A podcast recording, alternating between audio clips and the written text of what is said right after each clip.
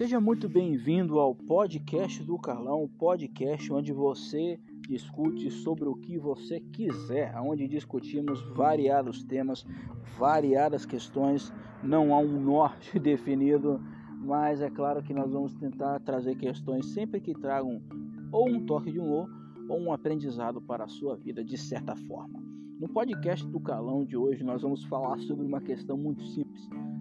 Criar leis é a solução para resolver o problema de igualdade entre aspas do Brasil? De fato, o Brasil sofre de um problema de desigualdade social. Qual é o problema do Brasil? Ainda nós vamos discutir aqui dentro desse podcast.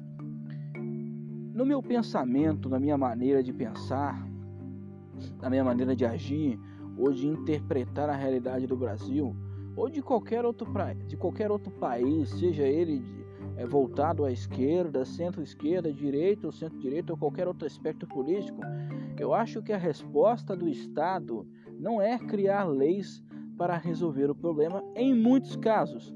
Nós devemos separar essa realidade. Por que eu estou falando que criar leis pode não ser a resposta? Nós temos hoje uma máquina estatal, nós temos uma máquina pública, um maquinário extremamente grande, um maquinário espesso, maquinário gigante. Isso em termos não só de ação estatal, como em termos de ação também propriamente dito da Constituição, do Poder Judiciário, do Poder Executivo, nós temos uma ação relativamente grande do governo em si. Esta ação, de certa forma, é prejudicial, causa muita interferência.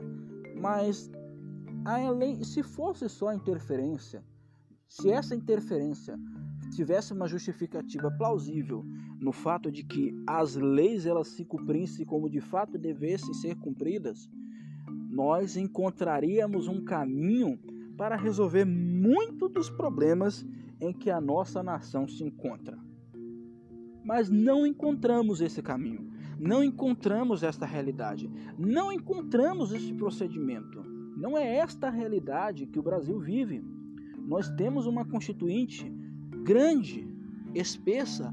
Há quem diga que tal constituinte é uma das mais completas do país e há quem diga que ela é altamente interventora e desnecessária em muitos casos. E há de concordar com você, comigo, você queira ou não, que na segunda opção é muito mais fácil de acreditar, já que esta constituinte atual, além do seu tamanho ser exa é, exacerbadamente grande, ser muito grande, eu falei que ia ensinar palavras novas, ser muito grande, não há uma ação por completa dela há de se relevar também que o direito brasileiro é muito baseado no positivismo e na filosofia, o que torna toda e qualquer relação com a verdade subjetiva. Quando nós poderíamos enxergar o direito por uma visão lógica. Mas, como disse um amigo meu, jurista, o direito tem várias visões e você escolha aquela que melhor lhe agradar ou que atender à sua situação. Bem, eu prefiro quebrar um pouco a ideia daquilo que mais me agrada e atuar pelo lado da lógica do que intrinsecamente pela filosofia, aonde eu posso ter várias vertentes dentro de um só caminho. Não que eu despreze a filosofia, mas nós precisamos pensar com a realidade. Continuando, o caminho para o Brasil é criar leis? Não, não é criar leis. Nós temos leis, mas o que nós precisamos de fato é fazer com que estas leis já existentes façam-se valer, funcione de fato. Não é necessário criar, não é necessário sobrepor, não é necessário complementar. Acaso aqui acolá há outras exceções que podem ser solucionadas, sim, com a criação de um código novo, com um novo projeto de lei. Mas há casos que já existem uma função, uma legislação prevista para a resolução dele. No entanto, o que falha é o funcionamento desta Constituição, desta lei já existente. Que falha nesse momento é aquilo que já existe e que o Estado, em modo geral, e eu não estou particularizando nenhum dos três setores, é que está descumprindo com o seu dever. Vamos pegar alguns exemplos para que você compreenda. Quando nós falamos, por exemplo, de, de igualdade entre, como dizem as feministas, né? Um exemplo, igualdade entre os sexos, né? Entre homem e mulher, já que não há igualdade, nós devemos separar algumas informações. Há leis muito mais rígidas contra a agressão à mulher do que ao homem.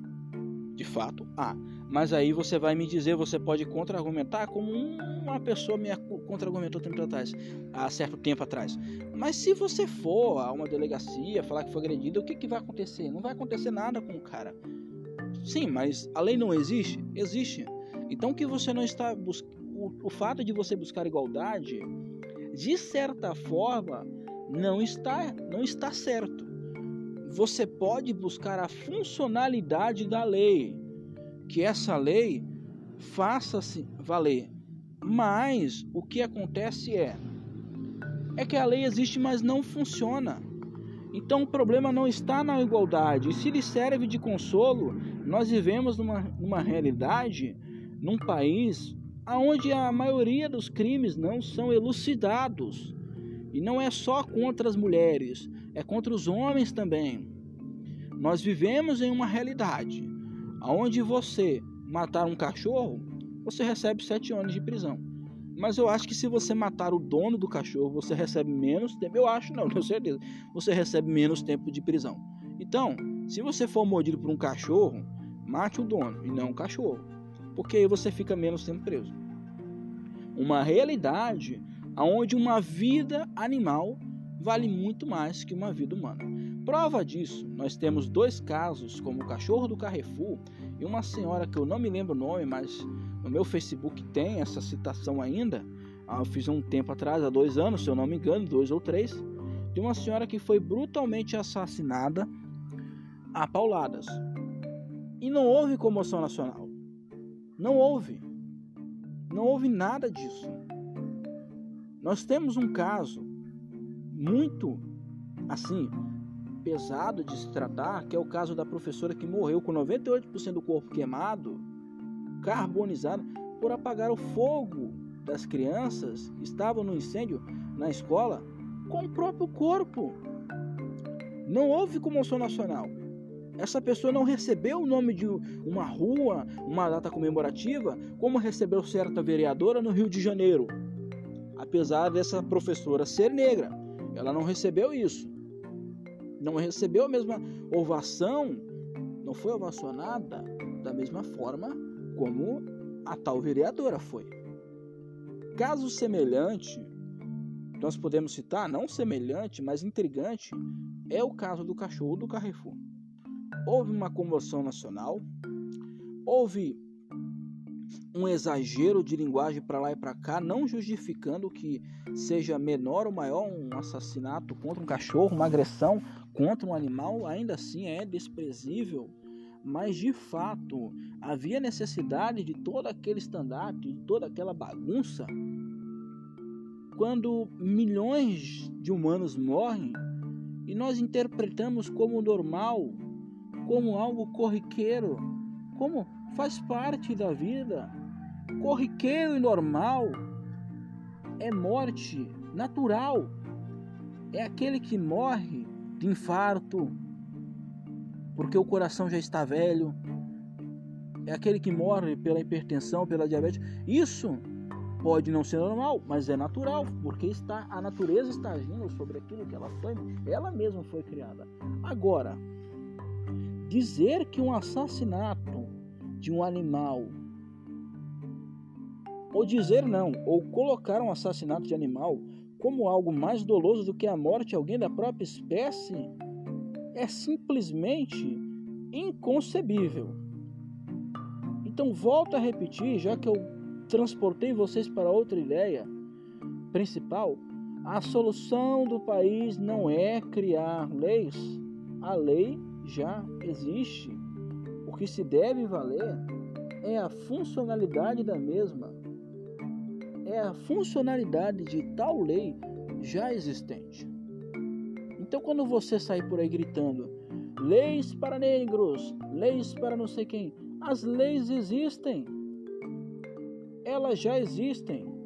Racismo é crime para qualquer área que você fizer, para qualquer tipo de cor, continua sendo crime.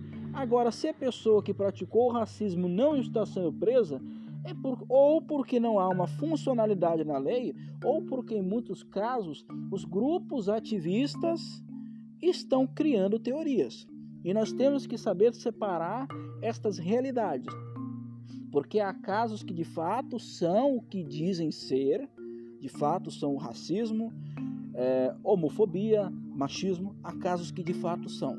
E há casos que são pregações massivas e temperamentais de grupos ativistas para empregar as suas teorias na cabeça e na goela abaixo de qualquer pessoa que não as aceite ou de qualquer contrário à revolução.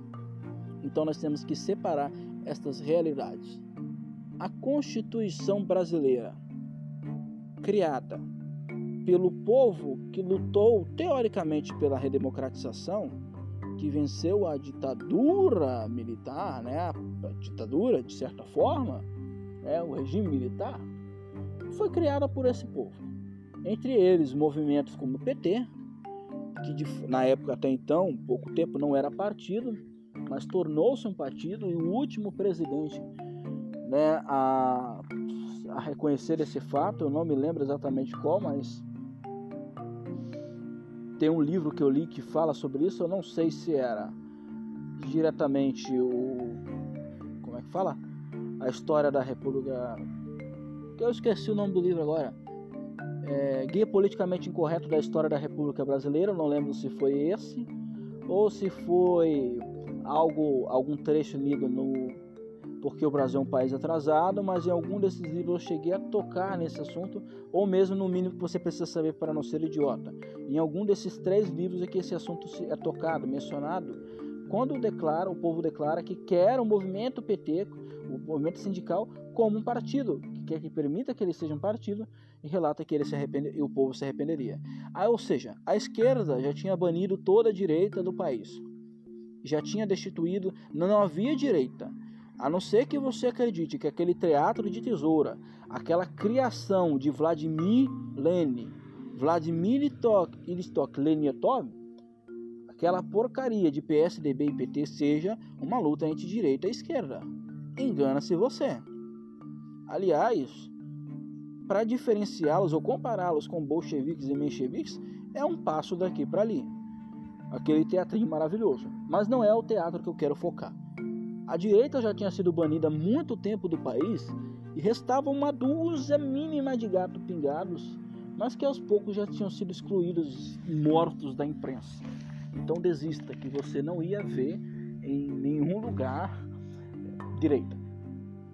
Continuando nessa linha de raciocínio já que este mesmo povo da redemocratização é o povo da liberdade e é o povo que tem governado o país até o ano, governou de certa forma, não por completo, mas ainda governa, o governo, tanto executivo como judiciário, que ainda tem um peso gigante, já que todos são crias de nossos queridos ex-presidentes, por que, que não criaram um caminho para que de fato existisse essa, essa paz mundial que eles tanto pregam que podem fazer.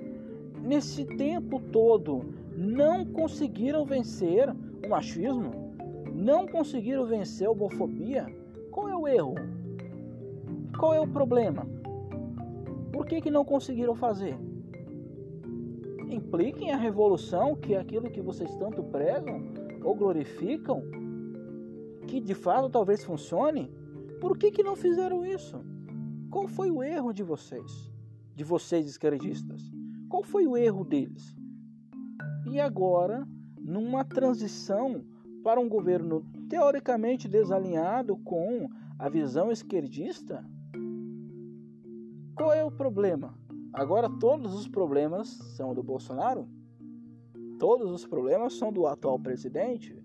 É ele que não faz a estrutura funcionar, a máquina funcionar. É como se eu pegasse uma empresa, colocasse nas mãos de uma pessoa e deixasse lá por 15 anos. E essa pessoa destruísse todo o poder econômico desta empresa. Após feito isso, após ter destruído toda a capacidade econômica desta empresa, esta mesma pessoa sai de lá. E outra pessoa diferente entra em seu lugar, um bom gestor. Mas esse bom gestor, ele percebe que a empresa está quebrada e destruída. E ele tenta fazer ao máximo o melhor que ele pode para reorganizar todo todo toda a estrutura ao máximo que ele pode. Mas infelizmente, ele não pode fazer muita coisa. A estrutura precisa de tempo para ser reorganizada, tempo para ser reconstruída. E agora você pegue um país onde foi desestruturado, destruído economicamente, a não ser que você pense que a CLT é a maravilha do mundo moderno, que as maravilhosas e doces urnas eletrônicas ou qualquer outra coisa do tipo seja o sinal da paz que a esquerda trouxe para o país. Nós estamos vivendo numa realidade de uma constituição extremamente grande. Nós vivemos num mundo onde há lei para inglês ver. Você já deve ter ouvido esse ditado. Muito, muito mesmo. E você deve estar se perguntando: quando foi que o Brasil começou a dar errado? Olha, o Brasil já estava errado quando foi colonizado da maneira que foi. Mas começou a ser pior do que já era quando a República surgiu no país. Então, torna a repetir, meus amigos, em mais um podcast do Carlão nesse primeiro episódio da sequência de todos os temas que vamos discutir. Não é o caminho criar leis. Não devemos lutar pela criação de leis. Devemos lutar pela funcionalidade das leis já existentes, para que os setores públicos cumpram o seu papel de fazer valer a Constituição. Eu te agradeço a companhia em mais um podcast. Deus te abençoe compartilhe se puder e aguardo vocês. Até o próximo podcast, pessoal. Um abraço.